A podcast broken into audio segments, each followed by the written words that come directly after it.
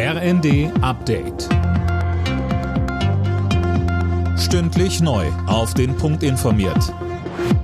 Ich bin Tom Husse. Guten Tag. Die Bundesregierung prüft die Auswirkungen des aktuellen Klimaurteils des Oberverwaltungsgerichts Berlin-Brandenburg.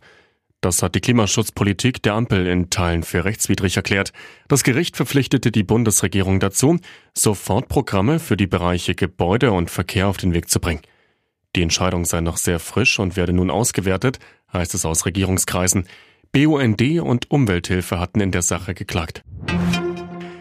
Die Weltklimakonferenz in Dubai ist gestartet. Und gleich zu Beginn haben die Teilnehmerstaaten einen Fonds beschlossen, der ärmeren Ländern bei der Bewältigung von Klimaschäden helfen soll. Deutschland und die Vereinigten Arabischen Emirate wollen jeweils 100 Millionen Dollar beisteuern. Bei der Konferenz geht es auch um den Ausstieg aus fossilen Energien. Dazu der Klimaforscher Mojib Latif. Man muss versuchen, dass gerade die arabischen Länder vom Öl weggehen oder vom Gas zum Beispiel grünen Wasserstoff produzieren, weil wir brauchen den grünen Wasserstoff und die Vereinigten Arabischen Emirate oder wer sonst noch Öl hat, die würden dann eben davon auch profitieren und könnten tatsächlich auch darauf verzichten, das Öl zu fördern. Gut integrierte Einwanderer sollen künftig schon nach fünf und nicht erst nach acht Jahren den deutschen Pass bekommen können.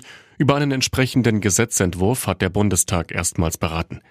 Die CDU kritisierte, damit werde die Staatsangehörigkeit nicht modernisiert, sondern entwertet. Mit 100 Jahren ist der frühere US-Außenminister Henry Kissinger gestorben. Bundespräsident Steinmeier würdigte ihn als Freund Deutschlands, der Schlüsselmomente unserer Geschichte miterlebt und mitgestaltet hat, zum Beispiel habe Kissinger persönlich daran großen Anteil, dass wir heute in einem geeinten und demokratischen Deutschland leben. Alle Nachrichten auf rnd.de